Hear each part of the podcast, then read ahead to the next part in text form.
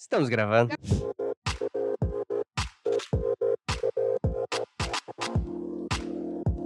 Quarta-feira aqui, o meio-dia, novamente nós aqui. Queria já te agradecer, Mary, pelo teu tempo para estar aqui com. Eu ia falar com a gente, mas o Vinhas hoje foi pela montagem da feijoada por mim, então eu fiquei aqui no escritório. E queria te agradecer o teu tempo para estar aqui contando e compartilhando todo o teu conhecimento com todo mundo que vai estar assistindo. Então, muito obrigada pelo tempo. Eu que te agradeço. Coisa bem boa isso, sabe? E que bom que é uma mulher me entrevistando. É, tu viu, hoje virou mais um podcast feminino aqui, né? É, mas eu acho que uh, vai ser muito bom. É, as conexões que a gente cria, a gente já entende no olhar, né? As uhum. mulheres, infelizmente, pessoal, mas as mulheres se conectam de formas muito fortes. E aí, já agradecer nossos patrocinadores também. Então, hoje, de uma forma um pouco mais rapidinho, mas agradecer a Red Bull, a Rafael Toro, a Espírito Santo, a Caderode e não podia deixar de fora bebidas do sul, já com um presentinho para ti, Mary. Oba, oba. Então, a Rina Miolo é ótimo. Sim. Maravilha. E por último, para tu se tornar uma convidada autêntica nossa, também mais um presente do Autênticos, o SOC. Vou ter que agradecer ele pela 27 vez nesse podcast. Oba. Mas é que hoje ele deve estar virando a noite para terminar as pulseiras e os copos da feijoada. Então, muito obrigado, SOC, sabe que eu sou tua fã. E tem até teu nome.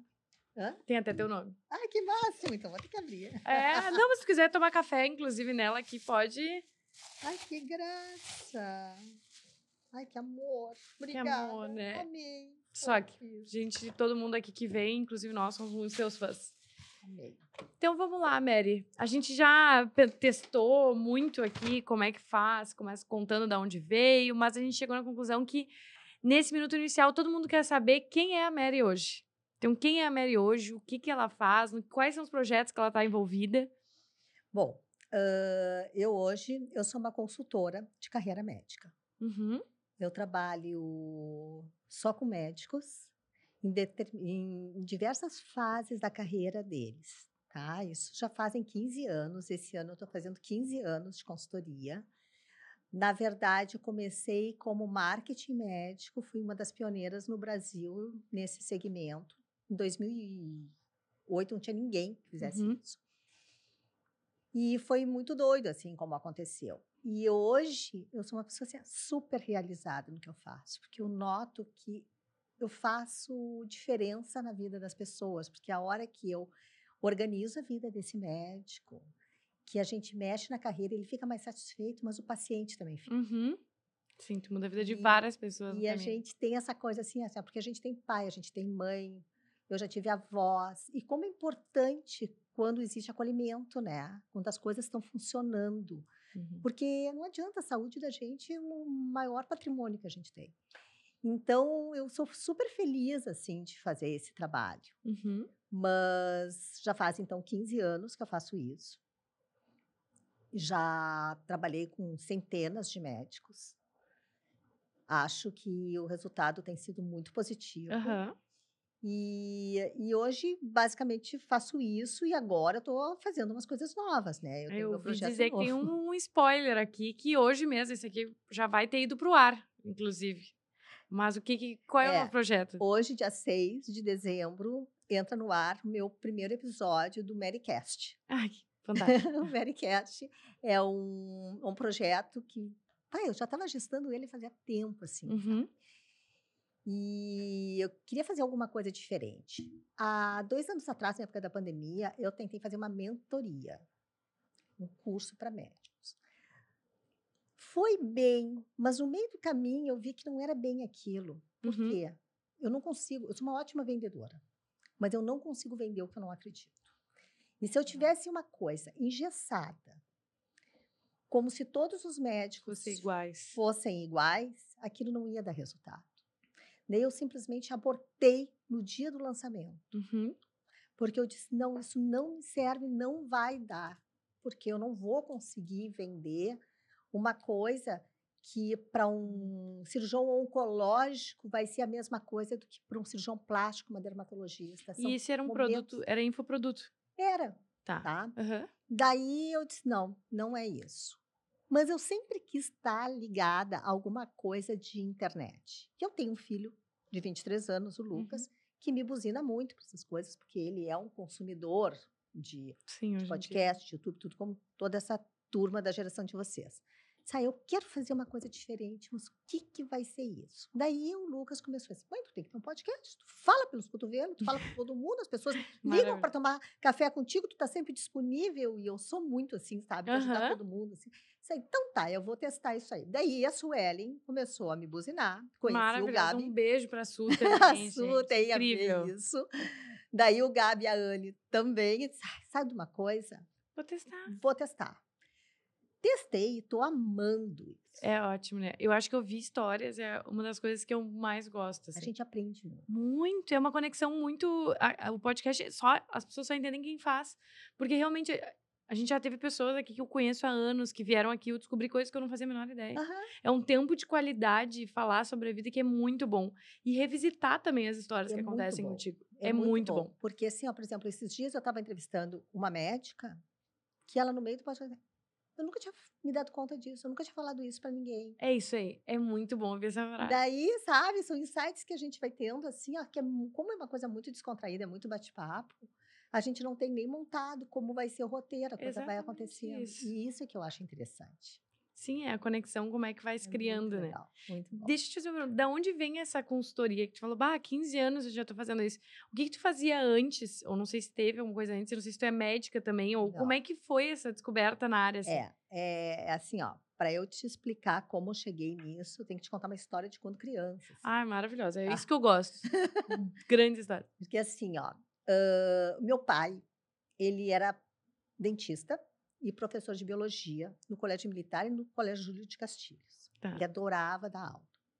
Naquela época, o professor tinha que desenhar, tinha que fazer cartaz. Tinha... Então a gente se envolveu muito, eu e meus irmãos em casa, com o pai preparando aula de biologia, aqueles desenhos de corpo humano, de coisa. Eu achava aquilo muito legal. Tanto que eu saía sempre muito bem no colégio, Sim, todas as áreas da ciência, com exceção da matemática, que eu sempre fui uma tragédia mas química eu gostava. Então, uhum. assim, ó, as coisas começaram desde, eu acho, uh, que pequena. Conviver com. Ai, daí tinha projeção de slide e o pai testava em casa, assim, o nascimento de uma criança para mostrar e coisa. Era muito legal.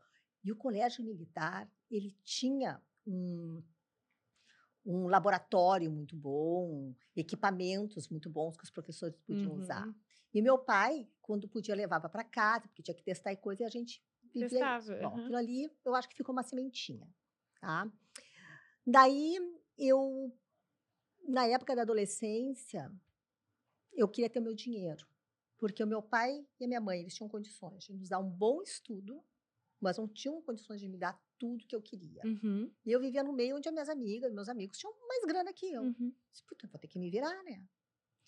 E daí eu comecei com 14 anos a vender, vender roupa, roupa de surf, modinha, assim, mas vendia no colégio. Ia, comprava centro? tinha um monte de amigo que confeccionava. Naquela época, o surf ah, anos 80 estava mil. Uhum. Então, todo mundo tinha uma confecçãozinha de moletom e coisas. Então, eu pegava dos meus amigos consignado, levava para o colégio, vendia tudo. Bom, no final das contas, eu tinha mais grana que as minhas amigas que tinham mesado. Claro.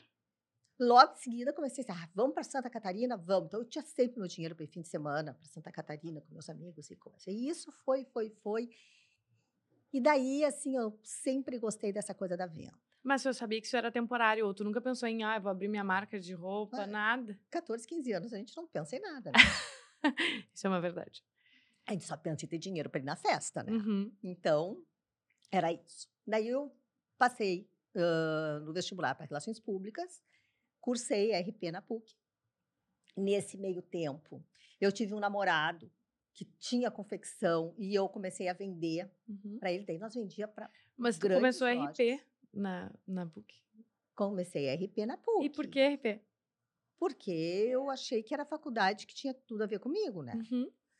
Uh, eu vendo assim, pensando, ah, o caminho vai indo ali para uma administração e tal. Não, não, eu estava muito focada na parte da comunicação. Maravilhoso. Jornalismo não era uhum. muito a uhum. minha praia, publicidade podia ser, mas a RP era uma faculdade que, quando eu passei no vestibular, o meu pai olhou para mim e disse assim: Filha, mas eu te paguei tanto estudo para te fazer uma faculdade que ninguém conhece, RP. Disse, pai, mas é o que eu quero fazer. Sim, é o que eu vou vai fazer. ser. Aí curti horrores, foi uma faculdade maravilhosa. Uhum. Famecos é nota 10, assim. Daí, uh, vendi roupa, vendia, mas aí nós vendíamos para grandes lojas, tá? Eu ganhava uma comissão boa e eu, pô, já estava com 18, 19 anos. Uhum, bem. Legal, assim. O namoro terminou. Disse, vai, agora? Eu quero continuar vendendo confecção, mas eu não vou concorrer com ele. Vou fazer uma coisa minha. Montei uma fábrica de pijamas e camisolas. Meu irmão, daí, que era mais moço que eu, disse: Ah, eu vou sair, eu trabalhava no banco.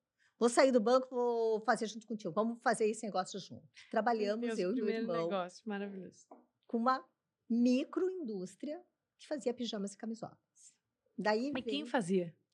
Assim, As costureiras. Ah, tá. Tinha um monte de costureira. Ah, era terceirizado ainda. Não, terceirizado. Todo um esquema.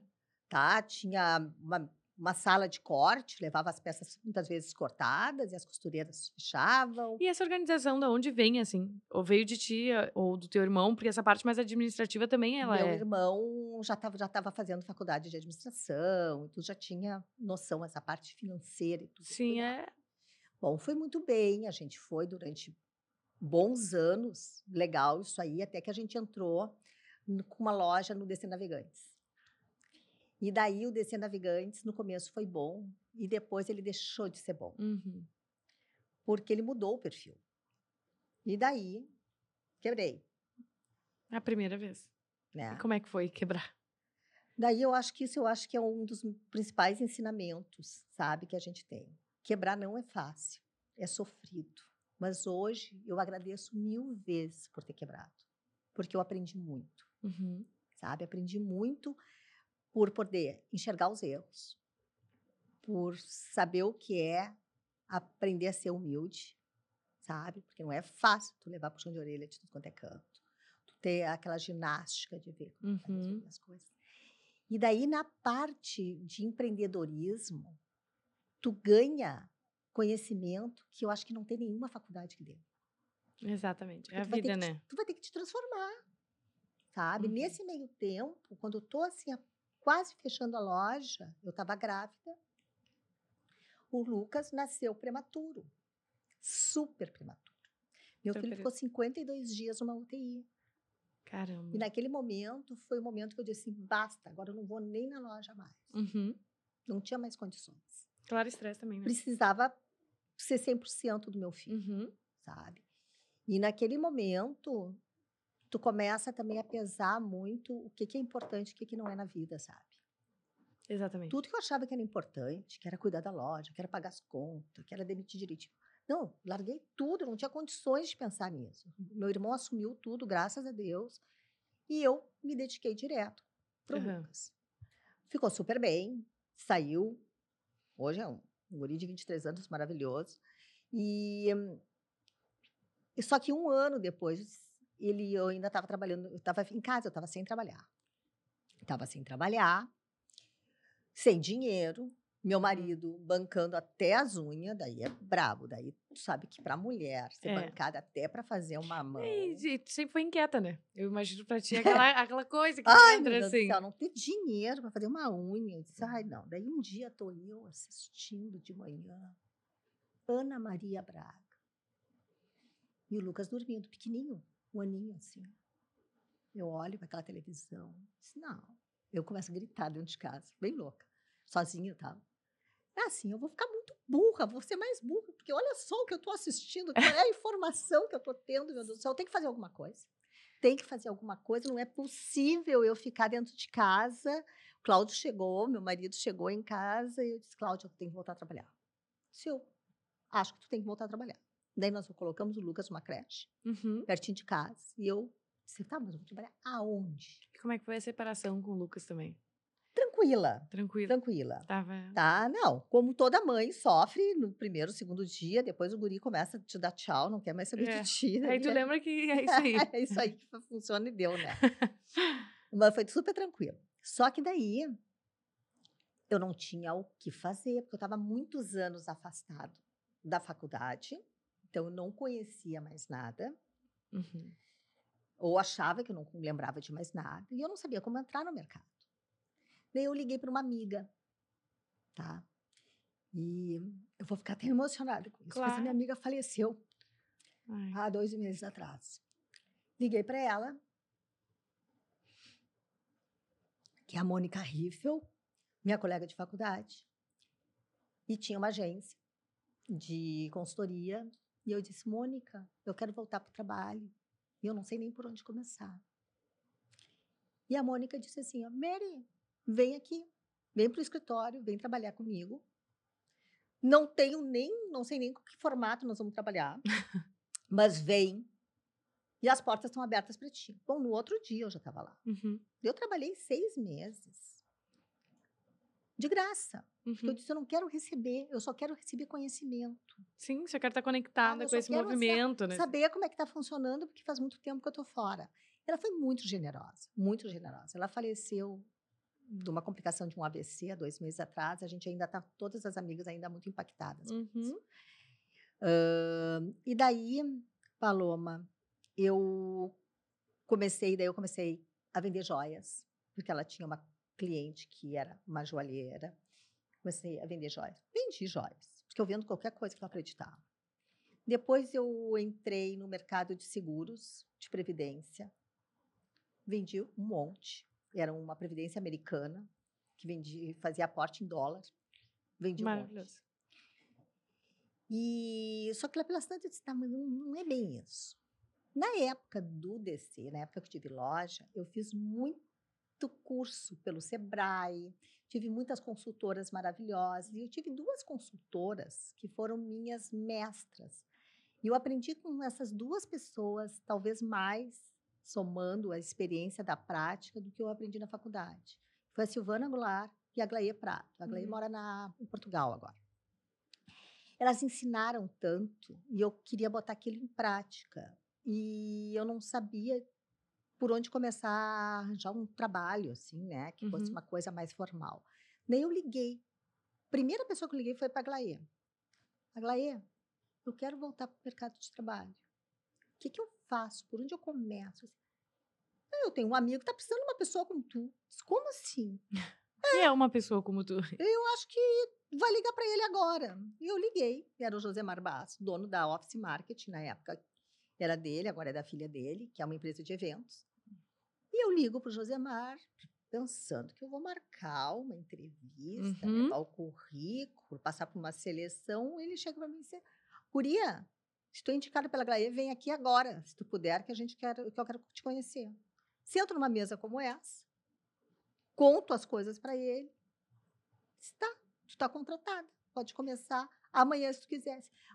Mas seu Josemar, eu não trouxe nem currículo, só currículo, tu bota o que tu quer e eu vou te garantir que eu não vou conferir os uhum. dados. Eu já sei pelo que tu conversou que é o perfil que eu preciso. Como é e, bom construir bem a nossa história, é né? É muito bom. Que daí, se a Glaê te indicou, não, te entrou de portas abertas, né? Portas abertas. Tá? Daí, passei 10 anos lá.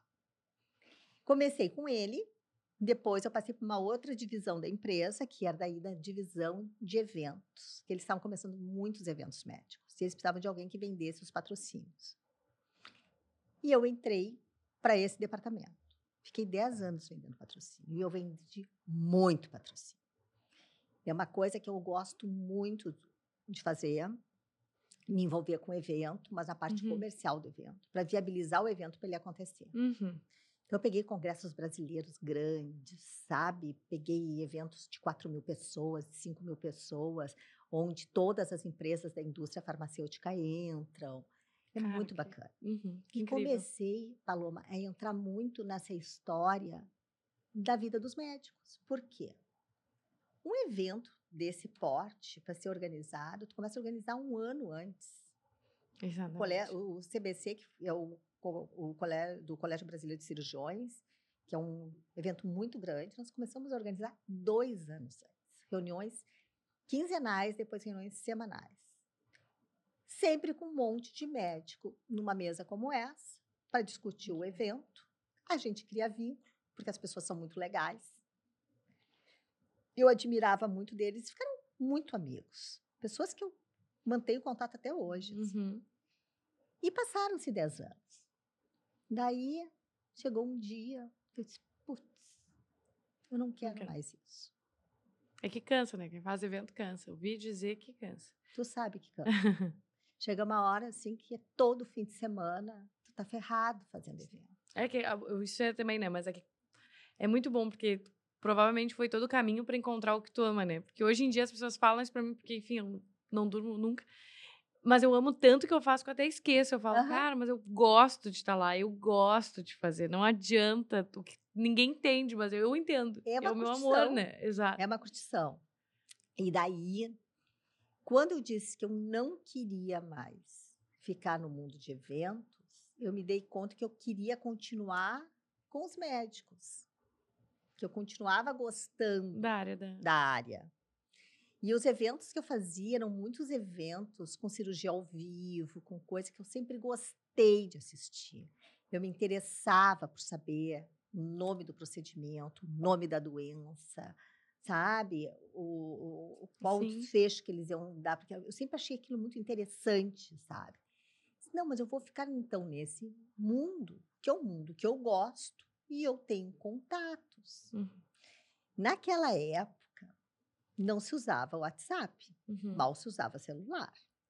Eu mandei um e-mail para uns 100 médicos, uma pesquisa, perguntando o que, que eles achavam de uma consultoria de marketing médico. E isso foi uma ideia tua que. Mandei um Naquele e-mail. momento, tu sabia o que, que tu ia fazer se todo mundo dissesse que tinha interesse? Não, eu não sabia. Eu sabia da ideia. Eu disse, olha, esse troço aí, né? Marketing médico todo mundo olhando. Fazer. E naquela época, todo mundo olhava com cara muito feia para essa coisa do marketing para médico, né? Sim, desde quando o médico pode ter. Uma coisa esquisita, assim, né? O médico, no máximo, tinha um receituário e um cartão de visita uhum. preto e branco, assim, né? Aquelas coisas de tipografia. Daí, guria, eu mandei o e-mail. No outro dia, eu abro a minha caixa. Mas a metade tinha me respondido o e-mail, achando que achava muito legal. Pô, mas aí tem um mercado, tem uma coisa é. nova e fiquei muito surpresa. Sabe? Mas assim, ó, muito surpresa com as respostas. E um médico me ligou, que era meu cliente da época dos eventos. Uhum. Que eu vou entrevistar ele num dos episódios. Eu tenho Olha aí o spoiler, gente. É. Ele é o doutor. Agora que eu é, e eu tenho que falar o nome dele, porque ele sabe da gratidão que eu tenho por ele, que é o doutor Mirandolino Mariano. Uhum. Ele é um urologista muito conhecido, internacionalmente, inclusive.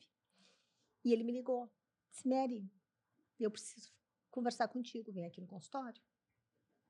Eu estava na office ainda, trabalhando. Uhum. E eu chego no consultório e disse, não, eu quero ser a tua cobaia. Tu tem que começar essa tua ideia por alguém. Eu quero ser a tua cobaia. Até hoje que ele disse que ele me pagou para eu aprender, né? Ah. Ele me pagava. e eu aprendi, porque eu disse, doutor, eu não sei nem por onde começar. Sim, qual é a metodologia começar. que eu vou usar agora? Não tinha metodologia. Uhum. Tinha intuição e uma coisa que eu acho que é muito importante. A gente tem que tentar e olhar o resultado. E daquele resultado tu olha e diz: isso dá certo, isso tem que melhorar, isso não dá certo. Eu sou muito de uma.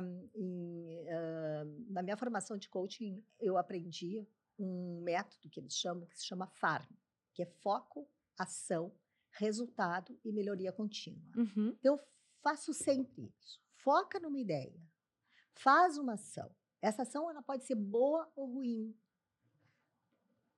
Tu não tem como saber se vai ser boa. Mas daí tu avalia, pô, se é boa, pô, o caminho tá certo, vamos por aqui. Senão tu faz ajuste, mas não desiste. Exatamente. E foi isso que foi se criando. Eu fiquei cinco anos trabalhando com ele. A gente mudou toda a carreira dele. E, e nesses cinco anos tu atendeu mais alguém? Ou tu ficava, não, vamos criar esse processo? Foi meio louco, assim, porque nesse período eu tive que pedir permissão na empresa que eu estava para atender ele como cobaia, porque eu não podia. Isso aí foi por abril, maio, e eu só podia sair depois de um congresso de neurocirurgia muito importante que eu tinha em novembro. Uhum. Daí o pessoal da OT foi super legal comigo. E deixou eu tocar o meu projeto piloto enquanto eu era funcionária deles. Ah, massa, massa. Coisa boa né, também. Sabe? Então, sabe, eu, o doutor ligou para minha chefe, perguntou se podia fazer. Foi tudo muito claro, assim, muito combinado, deu tudo certo. Então eu tinha um prazo para sair, mas eu não ia sair sem cumprir com o que eu tinha que entregar. entregar. É, que tudo é muito ajustado daí também, né? Tanto que todo mundo é amigo até hoje. Exato. Sabe? A semana passada eu encontrei esse meu ex-chefe, a filha dele, tudo, e a gente é super amigo. Então, uh, começou esse trabalho, começou a dar um resultado muito bom. E outros médicos deste meio começaram a me chamar para trabalhar. Daí eu comecei com um, daqui a pouco tinha cinco. Mas me explica mais o que que... É, eu sou super distante de médicos, tá? Então, me explica mais o que que era esse marketing médico. Ah, porque na minha cabeça, né, hoje em dia, acostumada com redes sociais, ah, constrói rede. Naquela época não tinha rede. Então, como é que era para melhorar isso, né? Era imagem, era forma de falar, era posicionamento. Não, é engraçado, porque na época nem eu sabia. Uhum. E o que eu estava fazendo não era marketing médico. Eu estava fazendo desenvolvimento de carreira médica. Só que esse nome eu fui me dar conta só depois.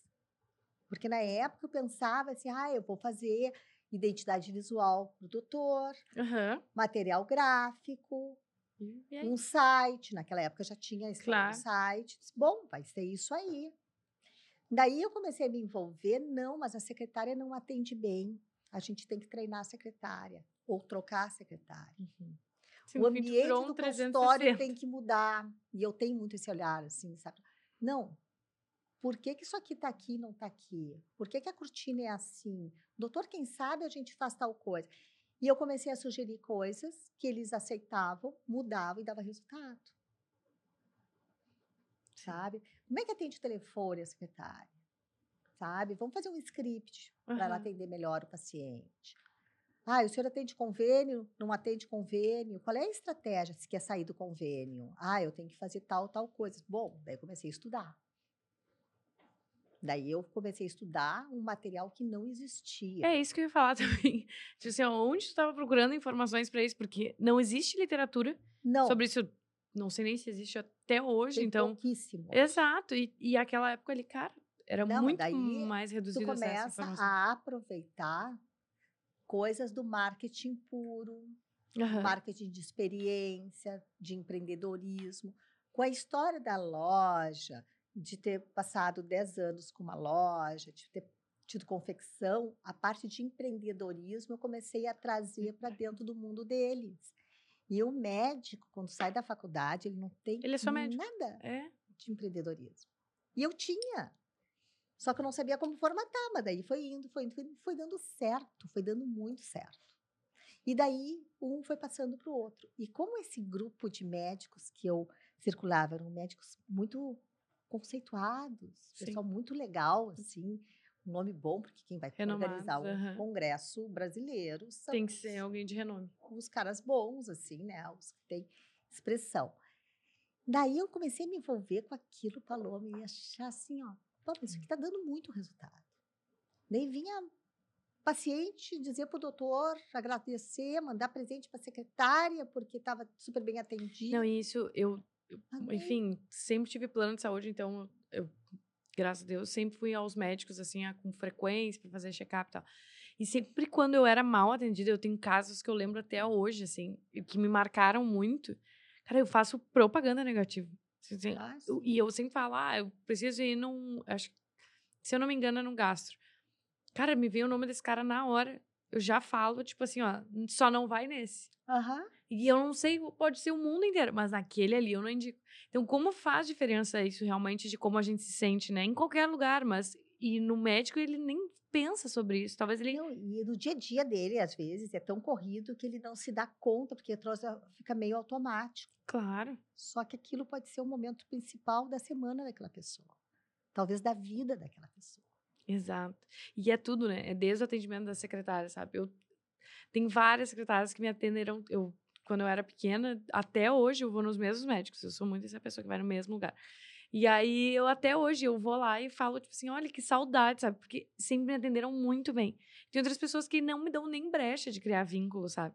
E é muito diferente o jeito que eu me sinto não, nos lugares, a gente né? vende o serviço que a gente gosta. Exatamente. Quando tu gosta de um médico, tu conta para todo mundo, tá? Vai no meu. Uhum, é, né? é, exatamente é isso. Vai no é minha médica, que ela é maravilhosa. Nossa, vai no é, é 100% isso. Mas isso aí é meio mágico. Isso aí só vai acontecer se a experiência por da completo. pessoa foi boa. Exatamente. E hoje a gente fala muito, né, a experiência do paciente, na jornada do paciente, mas isso aí deveria ser uma obrigação. Exatamente. Mas é uma pauta que ela é genial por ter sido abordada por ti, ainda mais uh, tão antes, assim, de ter essa pegada 360, porque realmente isso muda totalmente para mim como eu gosto de um médico é exatamente pela experiência, sabe? No, é, na sua que totalidade. Que né? hoje, e a minha bronca toda uh, é, é, essa, assim, sabe? As pessoas acham que estar bem numa rede social resolve a vida 100%. E não. A rede social é um, um hum. pilar importante na carreira do médico. Estar com uma presença digital é muito importante. Mas tem todo esse entorno Sim, porque é a rede social não ajuda nada se eu chegar lá e for maltratada. Inclusive, já, a rede social vai me fazer criar expectativa, né? Uhum. Eu já vou com expectativa, nossa, esse médico vai me... É maravilhoso, chego lá, é péssimo, já era, acabou. Não tem rede social que segure. Não tem, não tem. E daí, sabe, Paloma, eu comecei a ver assim, o que, que adianta eu fazer um marketing pro doutor fulano? O doutor fulano é ruim. É isso. Daí eu meio que comecei a ter escolher. Os que eram Sim, mais ou menos, é? eu tentava pôr Até porque fora, tu porque sempre disse que tu só consegue vender o que tu acredita, né? Então não adianta tu querer Sabe? mudar a carreira então, de alguém que tu não... Uh, comecei a, a, a fazer um trabalho para quem eu realmente acreditava. Pessoas que são, assim, ó, primeiro, o médico tem que ter um excelente conhecimento científico. Então, eu sou uma pessoa que batalho muito, por, sabe? Sabe, falando para o médico jovem, assim, investe na tua carreira, sabe? Antes de comprar o apartamento, de comprar o carrão, investe na especialização. Tu vai ganhar tudo depois. Tu vai ter tudo que tu quer depois. Mas primeiro tem que ter essa base. Consolidação. Sabe? Científica, para realmente se sentir seguro e fazer a diferença nas pessoas. Depois as coisas vão chegar. Uhum. Chega certo. É só fazer as coisas direitinho. Tá? E como é que foi para ti assim? Ah, eu, começou a atender vários clientes, como é que era para dizer uma coisa tipo assim, cara, isso que tu tá falando não vai funcionar, ou algum médico dizer, ah, não vou fazer isso. Como é que foi para ti lidar, né? Porque tu também tá lidando com uma pessoa que vai dizer, bah, muda até a cortina, sabe? Ah, eu sou muito cara de pau. Eu já combino com os médicos que a gente tem que ter assim, ó, eu, eu já combino no início assim, ó, que toda a nossa conversa é sigilosa, a não ser as coisas boas que a gente pode contar para o mundo. Então, eles podem contar para mim o que eles quiserem, tá? Uhum. E que eles precisam confiar. E a gente vai construir isso junto. Porque não é dizer que a cortina não está boa, uhum. é chegar para eles e assim, doutor, eu acho que essa cortina está muito escura. Será que a gente tem chance de pensar numa coisa diferente? E ele vai me dizer sim ou não, porque tem que ser a cara dele, entende? Uhum. Eu não acredito em nada que seja imposto. Eu acho que a gente, com a experiência, a gente consegue orientar e abrir caminhos. Mas daí volta lá atrás, quando eu te falei que para mim a mentoria não servia. Porque não tem como trabalhar as carreiras iguais. Sim, não tem um padrão, né? Não tem, porque as pessoas são diferentes, têm personalidades diferentes. Eu tenho clientes que são extremamente tímidas, que não querem gravar vídeo. Uhum. Então elas não vão gravar vídeo para o Instagram. Não adianta a agência dizer, ai, ah, porque eu preciso de vídeo. Vamos pensar outra alternativa. Talvez a gente grave a fala dela e coloque imagens. Fazendo um é. procedimento, ela explicando, e vai aparecer só a voz dela, porque ela não quer aparecer. Com o tempo, eu oferecendo alguns recursos, tipo, olha, procura um curso assim para aprender a falar, para te sentir confiança. Eu vou indo com a cliente, mas eu tenho que respeitar a personalidade dela para não ser fake. Uhum. Ah. E, e, minhas dúvidas, hoje tu atuas, tu atua sozinha sempre? Ou tu tem uma equipe? Não, eu tenho, eu, eu, eu sou sozinha, uhum. mas eu tenho parceiros, tá? Então, assim, ó, eu tenho parceiros. A Patrícia Ribeiro, que é minha parceira para a parte de treinamentos, que é uma super parceira, que a gente faz treinamento de equipes de secretárias e funciona super bem. Tem um nome do programa, chama Programa Bem Atender. Ai, que legal. Que legal. É, e a gente já trabalhou com muitas clínicas. Eu tenho redes sociais, eu trabalho com a Suelen, Sarmento. Beijo, Su. De novo, pela sétima é, vez hoje. Que as gurias são bárbaras, elas cuidam das minhas redes sociais, cuidam de vários clientes meus. E daí a gente trabalha em conjunto. Eu com o jeito do cliente, para elas uhum. embalarem, para a gente fazer uma coisa bem personalizada para ele. Está funcionando super bem. Uhum. Tá? Então, assim, ó, sempre que eu preciso puxar, eu tenho parceiros, a Dezeno, por exemplo, que faz redes sociais, eh, faz redes sociais, não, faz site para meus clientes e que faz desenvolvimento de identidade visual, que são meus parceiros há mais de 20 anos. São legal. incríveis os guris. Então, assim, eu sempre. Essa é uma que eu quero. De gente legal, uhum. de gente boa, que são pessoas que pegam junto. Então, assim, eu não preciso cobrar de ninguém que amanhã tem que ficar pronto, não sei o quê. Eu tenho certeza que vão me entregar. Sim. Como é que é para te liderar essas equipes assim? Você já veio embutido no teu pacote? Porque eu hoje em dia tenho sou mais nova e tal, principalmente entre os sócios ali, eu sou a mais nova, mas sou eu que faço a gestão diária, né? Então como é que foi para como é que é para ti essa implementação de processos assim? Porque ah, eu tenho certeza que eles vão me entregar, mas tem que ter tido algum caminho ali que tu construiu para ter essa certeza, né? É, eu tenho. Primeiro, a gente tem, eh, a gente tem que lidar com pessoas que a gente confie, né? Uhum. Tem um comprometimento. Eu acho que comprometimento. Quem não tem comprometimento não dá para trabalhar comigo. Tá? Porque se eu sou comprometida com uma coisa, eu boto na minha agenda e aquilo ali vai acontecer. Ou eu vou te avisar com bastante antecedência que não vai dar para vir aqui. Uhum. Sabe? E a outra coisa, eu tenho um controle. Eu, de, desde antes de inventarem a moda dos planners, a minha uhum. cabeça sempre funcionou como planner. Eu sempre tenho uma lista de tarefas a curto prazo, a médio e a longo prazo. Sempre. Todos os meses eu passo a limpo. Hoje em dia eu faço tudo digital. Mas assim, ó, cansei de fazer lista em papel a quatro. Tarefas. Uhum. Boto tudo ali e vou riscando tudo. E ali eu vou colocando lembretes. Tá? E hoje em dia, que a gente tem tudo no celular, fica muito fácil. E os grupos de WhatsApp deixam tudo documentado também. Uhum. Isso também facilita muito. E eu trabalho hoje muito assim, ó, com um grupo de WhatsApp com o médico líder e com um grupo de WhatsApp com a equipe dele. Uhum. Secretárias, técnicas de enfermagem, enfim. Esses grupos são separados no WhatsApp. Porque daí elas têm liberdade de me falar alguma coisa que eu posso filtrar uhum, e resolver chegar. com ele. E eles também podem falar alguma coisa que eu posso filtrar e encontrar uma estratégia para falar com a equipe. Uhum. E isso funciona bem. Então, essa questão de gestão, eu acho que sim, a gestão de tempo é muito importante. Sabe? Porque o problema é que o tempo não vem fazer. É, isso aí. Sabe? E ele não, ele não estica. Eu digo para os médicos, quando eu pego um médico novo, é muito engraçado. Eu pego a agenda assim, cheia do tal do encaixe. Eu fico louca com encaixe. Tem quatro pacientes em encaixe hoje de tarde. Eu olho, tá, mas como é que nós vamos fazer? Porque o, o tempo ele não vai se mexer, né? Para é. botar essas pessoas. Alguém vai sair prejudicado, provavelmente. O paciente que se organizou, que marcou hora, ou ele vai tomar um chá de banco, ou a consulta dele vai ser menor.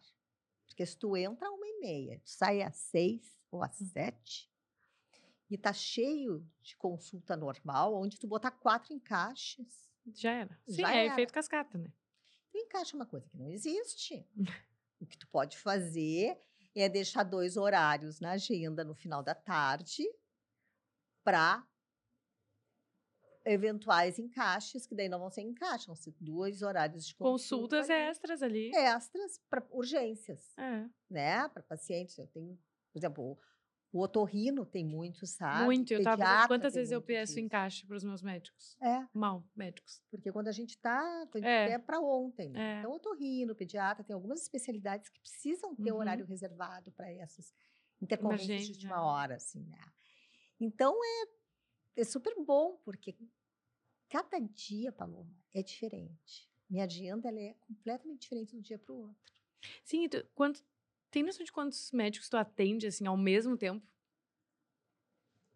20. É porque 20. também é gerir eles, né? É. Também tem a gestão deles, né? É. Porque, cara, te demandam muito atendimento também, eu imagino, né? Tipo assim, ah, como é que tá indo, sei lá, o site? Ou ah, a secretária hoje ligou e uh, tava falando no telefone e tava sendo grosseira. Como é que é o teu tempo, na verdade? É, na verdade, assim, ó. Uh, como eu trabalho com essa minha gestão de tempo minha, que eu acho que funciona muito bem, eu nunca sou pega de surpresa. Eu sempre aprendi, eu não gosto de ser cobrada. Tá. Então eu me antecipo as coisas. Antes de me perguntarem se o site está pronto, eu já vou provavelmente ter respondido que o site vai ficar pronto no dia 15 de dezembro, uhum. por exemplo. Sim, já tá? teria avisado. Eu já trabalho com prazos combinados e já aviso as pessoas, tá? Uh, quanto a essas coisas assim, ai, recebi, olha que mensagem que a secretária mandou, uhum. sabe? Isso acontece direto, mas daí eu tenho o hábito de fazer reunião com eles. E daí a gente bate um papo, conversa, encontra saídas. E com essa bagagem, hoje eu tenho uh, várias alternativas para os problemas, que são muito parecidos de um para o outro, sabe? Tudo muito parecido. Uhum. Então, eu gosto de tirar eles do consultório, de tomar um café, de sair para almoçar. Sim, momento de descompressão, né? Ai, porque daí eles saem daquela rotina da correria e coisa para e... pensar essa, essa carreira, porque eles têm que pensar na carreira deles. Uhum. E mais uma, uma dúvida, assim. Se não fosse a área médica, tu já pensou em fazer isso para alguma outra área? Ou tua paixão é mesmo a saúde? Não. Sempre foi. Já, já olha assim, ó. Já deve ter recebido inúmeras, né? Sim. Inclusive, quando desligar as câmeras, ela vai receber mais uma. olha só. A, advogados me procuram bastante. Fisioterapeutas me procuram muito. Dentistas biomédicas, direto. Mas eu só trabalho com médico. Eu acho que a gente tem que nichar as coisas. E, e hoje a gente tem uma questão uh, muito importante que eu acho que a gente tem que se posicionar. Uhum. Tá? Na questão, por exemplo, a própria questão do, do ato médico. Tá? Hoje em dia, a lei permite que dentistas, biomédicos, uhum. enfermeiros possam fazer diversos procedimentos estéticos. Dentro de mim, isso não funciona para mim. Eu não estou dizendo que não façam, mas eu não consigo fazer um marketing para um médico, uma dermatologista, teve três anos de residência, Sim. que estudou anatomia em cadáver, que ficou não sei quanto tempo dentro de um hospital para mexer sobre anatomia, sobre nervos e coisa da pele. E, de repente, a formação de uma pessoa que fez em dois anos todo o curso. Porque eu acho arriscado o paciente. Tem coisas que provavelmente não vai dar zebra. Uhum. Mas, mas, tem pode. coisas que vai. Uhum. Tá? Na pandemia, eu tenho uma cliente que é uma dermato. E uma paciente dela foi uma profissional não médica para fazer um procedimento no nariz. Tá? E as amigas falaram que a pessoa era boa, tal, todo. Foi. Começou a ter um problema de alergia, de infecção, uma coisa estranha. Essa pessoa, essa profissional, não conseguia resolver. Claro. Lá pelas tantas, ela falou a frase clássica: tu precisa procurar um médico. Uhum. Daí ela ligou para essa minha cliente, essa paciente dela, morrendo de vergonha, né? Fulana, tô com um problema assim, assim, assim, assim, assim, e eu não sei o que fazer. Tava tudo fechado, era pandemia, não tinha nada aberto, só os hospitais cheios de gente de Covid. Essa minha cliente recebeu essa paciente no consultório, ficou apavorada com o que estava acontecendo. A pessoa já estava com febre. Sim, estava muito. Bom, a pessoa teve que ser internada no hospital. No meio do Covid. De tomar cinco dias de antibiótico intravenoso para conseguir se livrar dessa intercorrência. Uhum.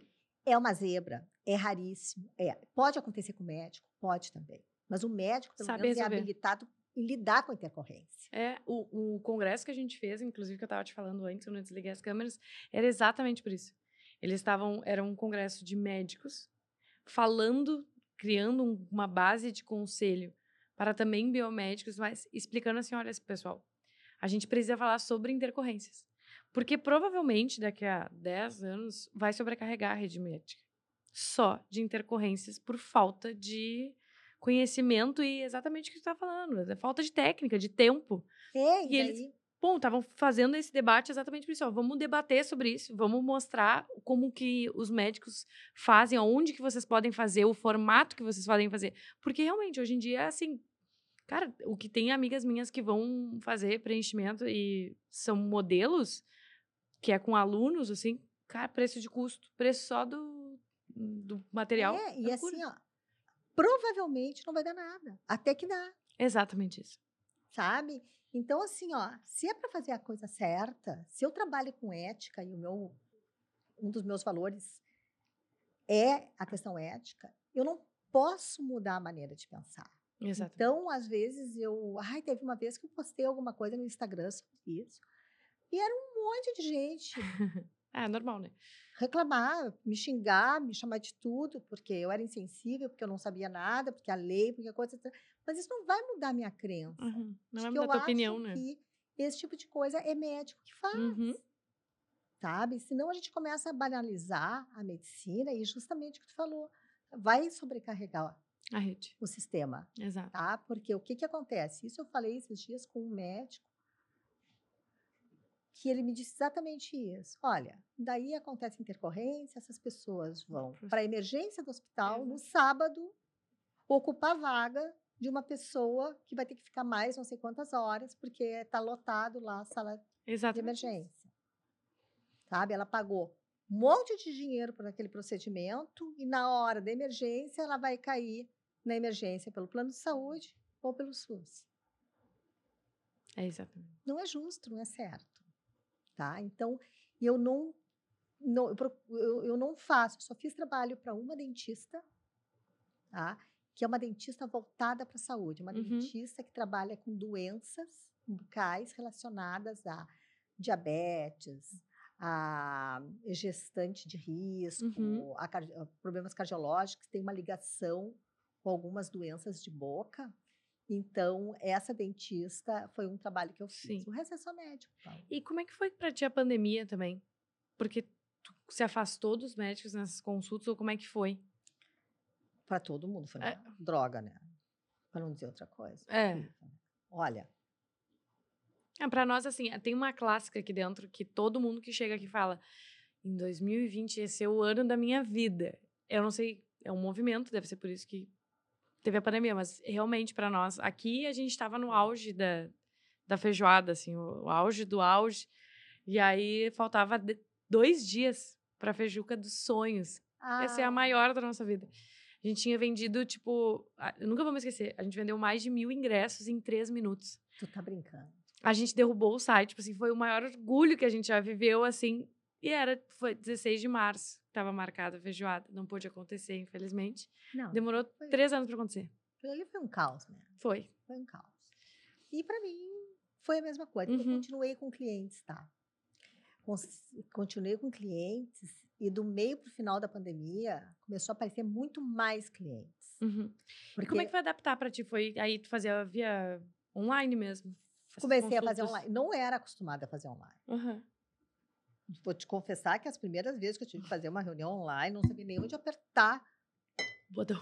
o botão do Google. Uhum. Google Meet. Mas eu acho uh. que era tudo, eu acho que todo mundo era assim, né? Ah. Quando alguém falava, ai, vamos fazer um. Ai, como é que era o nome ainda do mais antigo? Eu falava, o que é que eu vou fazer? Eu prefiro nem fazer reunião, me liga, sabe? A gente não fazia reunião online. Era um horror. Era um horror. Era o Skype. Quando alguém falava alguma coisa pra mim, bah, vamos fazer por Skype. O quê? Aham. Não, não, não. Eu tinha que baixar o troço do Skype. Aham, ah, baixar, meu Deus do céu. E outra... era... Daí começaram. Não, vamos combinar para fazer a reunião por onde? Pelo Skype, pelo Google. Pelo, aham, era o Meet, era não sei o quê. Ah, Aí eu já não, não, sabia mais mexer. Eu também, mas eu tenho mais dificuldades. Próprias ainda. Daí eu... Daí eu me, me, me, acertei com o Google, hoje a gente é super amigo. Ah, que bom. ah, o meu hoje de manhã falhou minha câmera, ainda não entendi o que aconteceu. Gabi, me salva depois. Deve pedir ajuda. Daí, assim, ó, comecei a fazer as reuniões lá. Não é a mesma coisa. É uma chatice, porque assim. Não tem energia, né? E eu aquele... gosto de gente. E do movimento. Quando tu me convidou para vir para cá conversar, eu vim feliz da vida, porque para mim assim, eu gosto de conversar, eu gosto de contar história, eu gosto de poder talvez também. impactar a vida de alguém por alguma coisa de experiência que a gente tem, porque não adianta, né? A gente vai trilhando a vida, vai errando, vai acertando e vai tirando algumas lições. Exato. Se a gente puder compartilhar as lições com quem é mais jovem, olha, coisa bem boa. É, né? coisa bem boa, exatamente. Ah, para mim aqui, estar no podcast é revigorante. A gente aprende. Então, o tempo assim, inteiro. Ó, isso tu não consegue fazer numa tela. Exato. Pelo menos eu não consigo. Eu sei que tem muita gente que consegue. Mas, ó, mas o bom da pandemia é que abriu a cabeça da gente para conhecer um outro mundo. Exatamente. Os próprios podcasts começaram a ser uhum. mais assistidos, porque aquilo até então não tinha. Não tinha mesmo. A gente começou a conhecer pessoas super fortes uh, do mundo inteiro.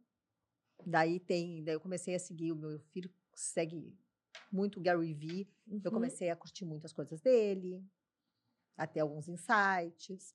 Daí uh, comecei a ler mais. Sim, conseguiu nos aproximar um pouco, né, naquele momento ali, né? E tu não tinha o que fazer, né? Não tinha. Ou tu te distraía vendo alguma coisa que te acrescentasse, ou tu enlouquecia. Porque eu me lembro que às vezes eu tinha que caminhar, eu queria caminhar, eu e o Cláudio, meu marido, pela hum. quadra de máscara. Exatamente. Ai, vamos descer. Tu botava uma máscara e saía. Não podia encostar em nada, né? Eu lembro dessa minha uhum. loucura que eu não encostava em nada. Eu sou toda distraída, né? Então, para eu encostar no lugar, botar nos olhos, não. era. Dois e a loucura, aquela coisa de vai super, chega do super, tira sapato, lava a mão. Higieniza todos os produtos que comprava. Ah, para, para, para. Que loucura. Não, é inacreditável o que a gente viu. Não, aquilo ali foi uma doideira. Uma doideira. Uma doideira. Né? Então, assim, ó, mas não tinha o que fazer. Né? Então a gente tinha que aproveitar, daí eu comecei a trabalhar mais. Só que daí veio uma coisa muito séria. Comecei a trabalhar demais. Uhum. Você não tinha o que fazer. Eu não tinha o que fazer. Eu gosto do que eu é. faço. É, é. Eu... Me enfurnei dentro de casa a trabalhar. Eu estava sempre fazendo alguma coisa, ou uhum. trabalhando, ou estudando, ou inventando alguma coisa.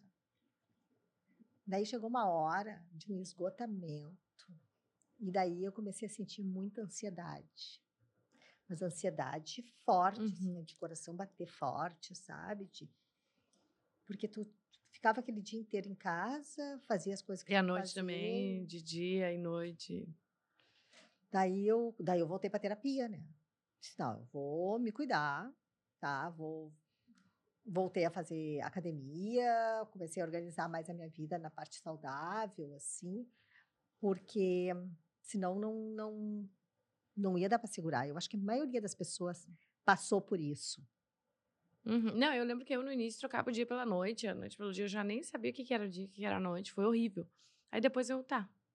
Não, e vocês que são jovens, que tem um monte de coisa para sair, para coisa, nada. Ah, era horrível, era horrível. A gente fazia, bate fazia umas festas no, no Google Meet, que era todo mundo na sua casa. Ai, olha. Eu participei de casamento no Google. Meu Deus! Uhum. Tem um mundo aí que eu não descobri. casamento, casamento. Que loucura, que loucura. Casal de amigos casaram, entrou todo mundo. Uhum. Parece que todo mundo, todo, combinado que todo mundo ia abrir uma champanhe, daí ficava todo mundo se assistindo. Não, sem noção, né? Sim. Mas assim, ó, uh, para os médicos foi muito desafiador também. Primeiro, que a maioria dos médicos, eles têm uma, um padrão de vida alto, de alto custo, onde entra o dinheiro. Uhum. com esse dinheiro, eles pagam esse custo. Não são, muitas vezes, empregados de alguma coisa. Então, de uma hora para outra, o consultório hum. fechou. Já era. E zerou a receita. Só que a despesa continuava. Então, tudo isso a gente teve que se organizar, sabe? E rápido, e sem, e sem respostas, né? Não, a gente achava que ia durar 15 dias, 20, durou dois anos. Não, troço doido, né? É. A primeira vez que me disseram que ia durar dois anos, eu ri da cara da pessoa. Claro. É capaz, doutor, capaz que isso aí vai durar dois anos. Uma amiga minha, médica, isso aí vai durar dois anos. Eu disse, não, capaz, isso aí, mês que vem tá terminado. Não, esse troço é muito sério. E foi sério. Foi muito sério. Demorou dois anos sabe? Então uhum. a pandemia mexeu com a estrutura organizacional das empresas. E na medicina não foi diferente. Nas famílias, o que teve uhum. de gente uhum. se separando. Uhum. Né? Eu acho que foi uma coisa muito pesada. E o que, que a gente traz para isso, para hoje, de ensinamento? E isso é uma coisa que eu sempre faço, assim, o que, que aconteceu e o que, que eu tiro de bom, sabe? tiro realmente de bom que eu tive que me desafiar a falar em vídeo, por exemplo. Uhum. É, tu criou a mentoria, né? Medo, tive que perder o medo. Hoje em dia eu tenho clientes que me mandam mensagem de outros lugares. Mary, eu quero te contratar, vamos fazer. Lá, 500, mil quilômetros daqui, tudo bem, vamos fazer para o vídeo. Antigamente não conseguia cogitar isso. Exato, é que abriu novas oportunidades, né? né? Abriu. E isso eu acho importante, assim, a gente tem que estar com a cabeça sempre aberta para as coisas novas. Uhum. Tu aproveita se tu quiser, mas pelo menos tenta. Uhum. Que hoje em dia a idade, o número da idade não representa mais a gente. Vai representar o pique que a gente tem, a maneira que a gente vê a vida, sabe? Não, não tem mais essa coisa assim, ai, a pessoa tá velhinha, vai agora, vai se aposentar, vai ficar em casa. Uhum. Sabe? Eu acho que isso não, não, não procede. É exatamente. Então, a gente, a gente representa realmente o que a gente é, Paloma. É, e eu também, nossa, concordo muito. Produz o que a gente vai dar para o mundo, sabe? A energia que a gente tem para receber coisas boas. Eu acredito mais nisso, assim. Uhum. Tá, e aí, bom, tentou a mentoria e tu não gostou do produto ali. Aí voltou agora para os médicos, vem com esse novo projeto do podcast. E tu pensa em alguma mais, algum projeto? Não, essa do podcast é genial. Né? É genial. Essa aí, eu tava assim, ó. eu queria fazer muito uma coisa diferente. Uhum. Mas o que, que eu vou fazer diferente? E que tempo, né? Eu ainda não entendi como ela faz isso. Não, mas. Com 24 horas no dia. Se eu quero fazer uma coisa diferente, sabe? Eu quero me modernizar, eu não quero ficar fazendo sempre a mesma coisa, né? Daí o Lucas um dia chega assim. Isso já fazia horas. Assim. Uhum. Mãe, tu tem que ter um podcast. Disse, Lucas, como é que tem um podcast? Daí ele vem daqui a pouco. Chega ali. Já sei. Tu vai fazer o Marycast. Eu Maravilhoso. Nome. Não, para. Marycast. É esse o nome. Não tem outro nome. É Marycast. Todo mundo chama de Mary, Marycast. Tá, daí eu comecei a pensar no assunto. Primeiro, morrendo de vergonha, de medo de pensar no assunto, né? Daí eu falei com a Suelen. Uhum. A Suelen começou a me pilhar. Daí eu falei tentar, com Gabi. Né? Gabi, uhum. então eu acho que sim.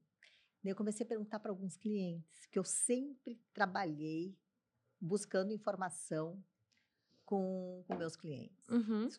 Doutor Fulano, o que, que você acha? E vários me disseram que achavam legal. Fiz de novo uma pesquisa, uma pesquisa totalmente aleatória, que nem eu fiz lá atrás. Daí me, todo mundo achou muito legal. Tá, então vou fazer o primeiro.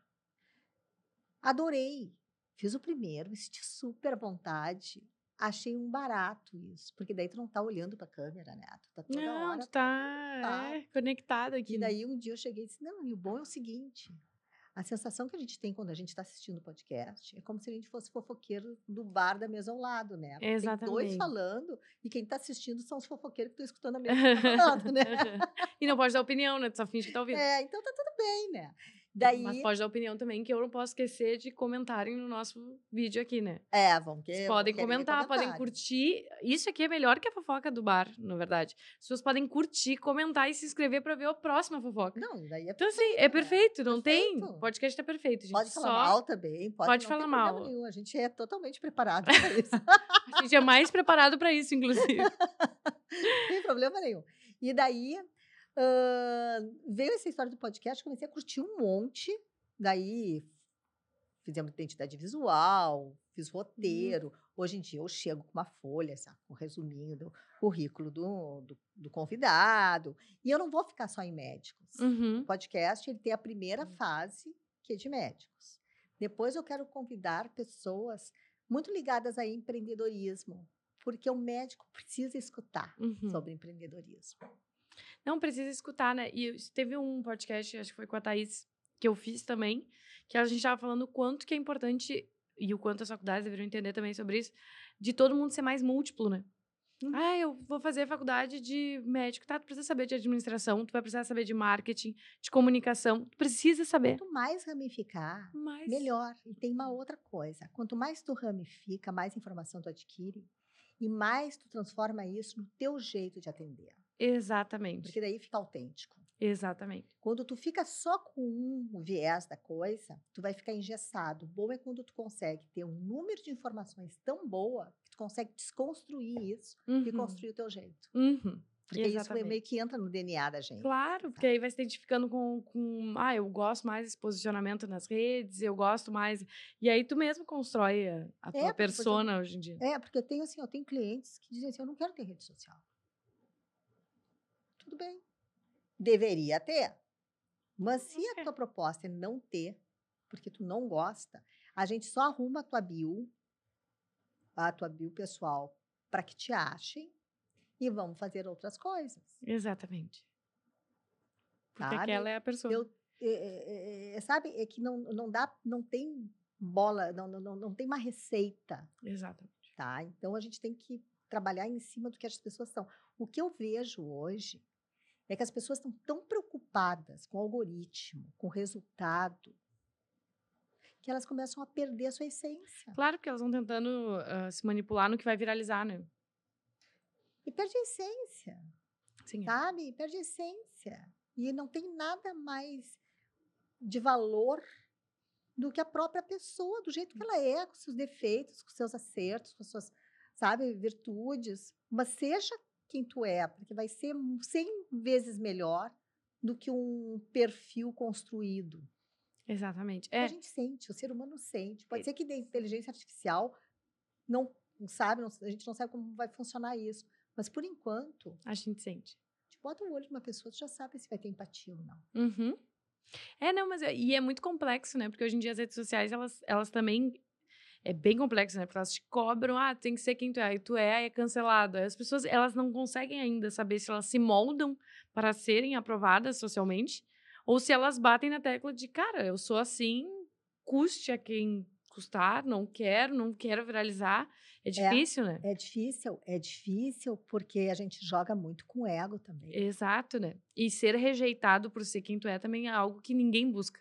É. Né? Então, ah, eu vou ali botar a minha cara tapa agora nas redes sociais e vai ter uma pessoa curtiu 50 comentários negativos. Não é algo que ninguém busca, né? Então é melhor não, ou não me exponho, ou eu me adapto pro modelo em que as é. pessoas gostam. Ou uh, que eu que é o que hoje eu busco, é assim, ah, eu não vou me afastar dos meus valores.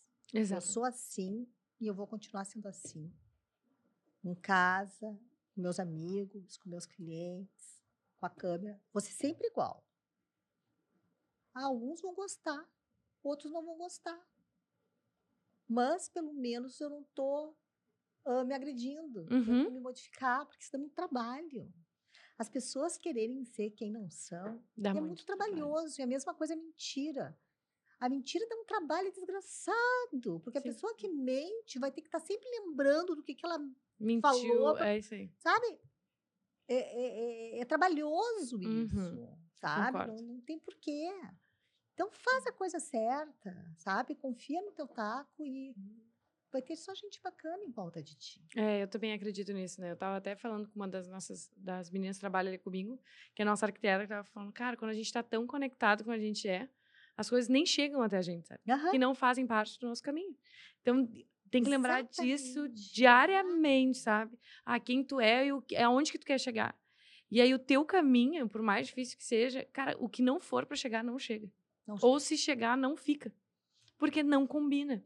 Mas é isso, assim, tem as dificuldades de ter essa o propósito tão quente dentro de ti que o mundo real não te atrapalhe, né? Não. Nem o mundo virtual, né? No caso, hoje em dia. É. Mas é complexo ainda hoje em dia, é difícil a gente estar tá lembrando o propósito diariamente. E tu sabe que isso é um, papo que eu tenho muito com meus clientes, né? Porque hum, depende. A carreira médica é muito longa uhum. e ela é por fases, tá?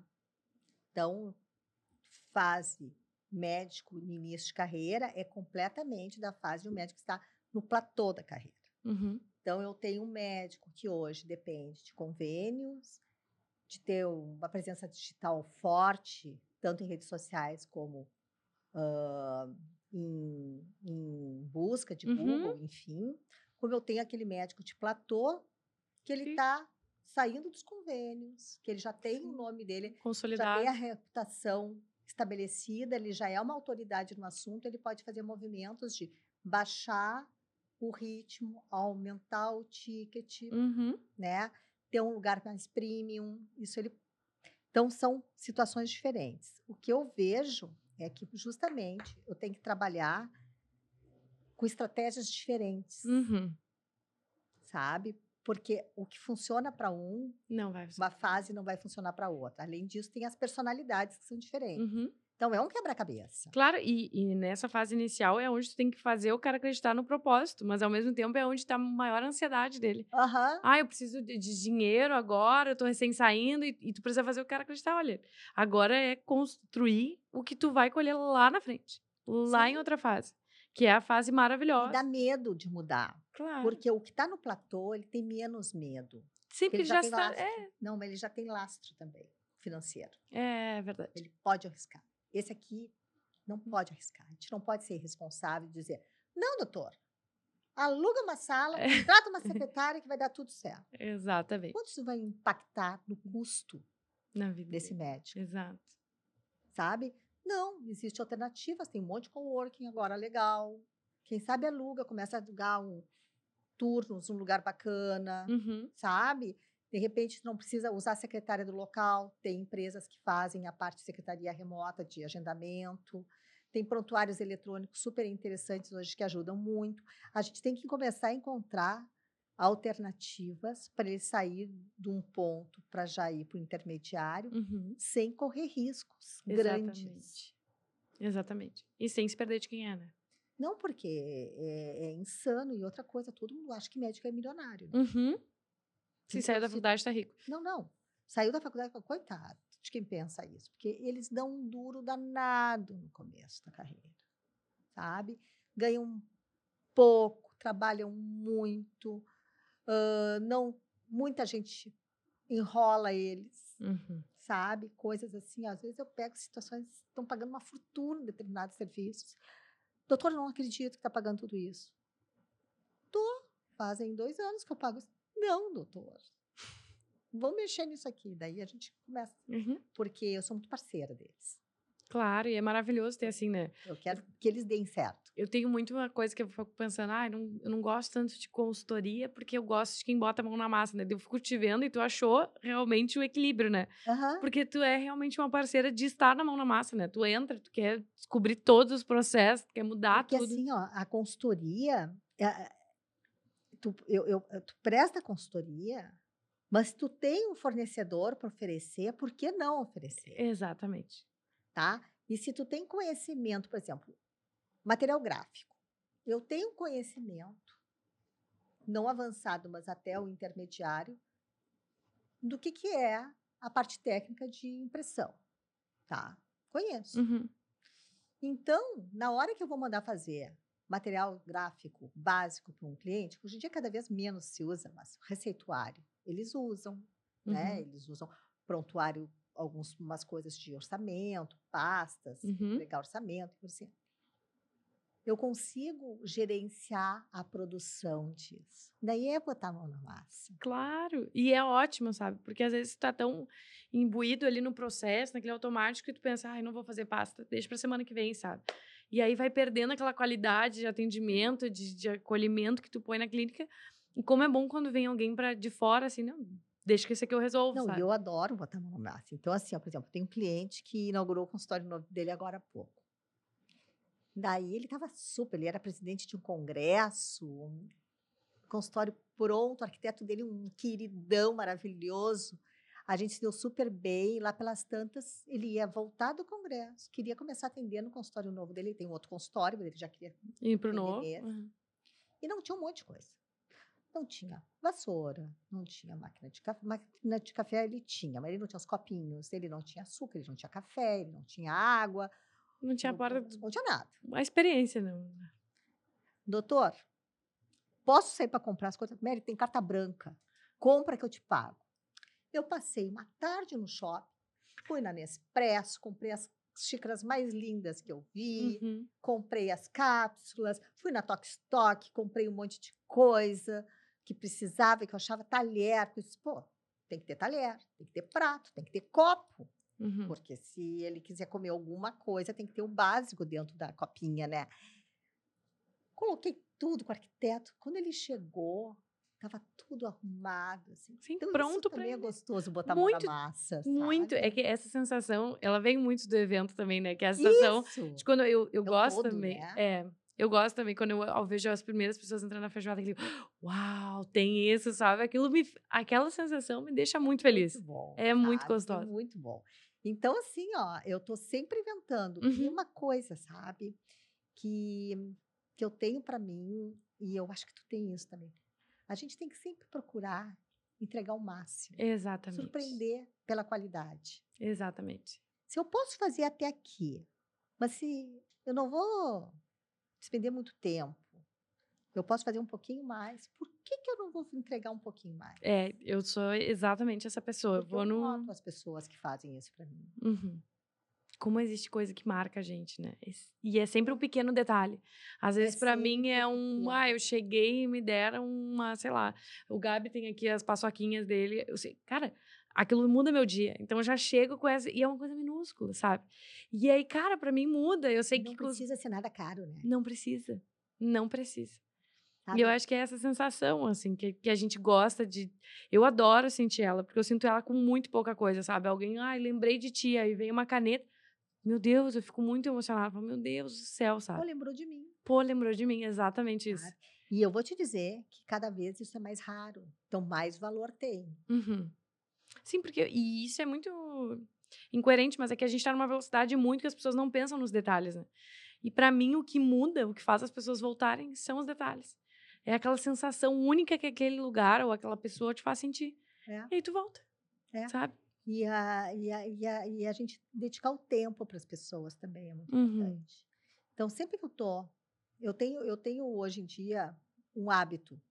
Se eu tô no Instagram, eu posso estar tá sendo gentil no Instagram. Uhum. Então, eu tô ali correndo um monte de coisa. Se eu vejo que uma pessoa legal ganhou um prêmio de alguma coisa, eu vou lá e mando mensagem para claro. esse conhecido, às vezes não era uma pessoa próxima, assim, dando parabéns. Eu curto as coisas que eu acho legal, eu faço comentário nas coisas que são legais, porque o mundo está tão negativo, as pessoas são tão invejosas, que eu acho que a gente pode começar a fazer diferença uhum. sendo gentil com os outros, porque a gente recebe essa gentileza de volta. Exatamente, exatamente. Eu Sabe? E é um ganha-ganha, daí assim, ó, uh, eu, eu tenho essa parceria com a, com a Suelen, com o Gabi, uh, aqui com o estúdio. Uh, é, é, um círculo virtuoso, porque todo mundo sai ganhando. Uhum. E, é, e, são pessoas boas. Sabe? Todo mundo, sabe? Está uhum. se beneficiando, está entregando uma coisa boa, está entregando qualidade. Então, a minha vida hoje é muito movida para isso. Uhum. Pela experiência, né? Pela experiência. Pela, sabe, por fazer as coisas por prazer. Eu adoro o que eu faço. Uhum. Bom, a gente passou de uma hora já. Já? Já. Meu Deus. Uhum, foi muito rápido, né? Eu também agora fui olhar e eu. Meu Deus. Meu Mas, Deus. chegando nos momentos finais aqui, eu queria te pedir para dar uma mensagem, assim, para quem está começando a carreira ou olhando para essa parte que gosta de experiências também, gosta da arte. Qual é o teu tua maior lição, assim? Qual é a tua maior mensagem para passar para alguém que está no início mesmo? Uh, que eu penso, sabe? Que a gente não pode desistir mas a gente tem que ter plano. Acho que a gente tem que ter plano, tem que ter objetivo. E ter ação. Ter objetivo sem ação não adianta nada. Uhum. Tá? Então, assim, ah, eu quero tal coisa. Desenha como é que tu vai chegar até lá. Mesmo que não dê certo. As primeiras tentativas. Se tu tem um objetivo, foca nesse objetivo. Uhum. Sabe? Aí começa o empreendedorismo. É tu ter alguma coisa que pode ser uma coisa simples, tá? Mas te mexe. Porque uhum. eu vejo as pessoas reclamarem muito de que, ai, que nada dá certo, ai, que eu tô ganhando pouco, ai, que eu trabalho nesse negócio que eu não gosto. Pô, mas o que tu tá fazendo de diferente? Uhum. Não tá fazendo nada de diferente. Tenta. Faz uma coisa diferente. Pode até não dar certo. Mas pelo menos sabe que esse caminho, então, não é. Tenta outro. Uhum. Então, penso assim, ó, que a gente tem que ser empreendedor da vida da gente. Sabe? E a gente tem que olhar a vida da gente com espírito empreendedor. Sabe? O que, que eu vou fazer amanhã? eu uso uma agenda do Google.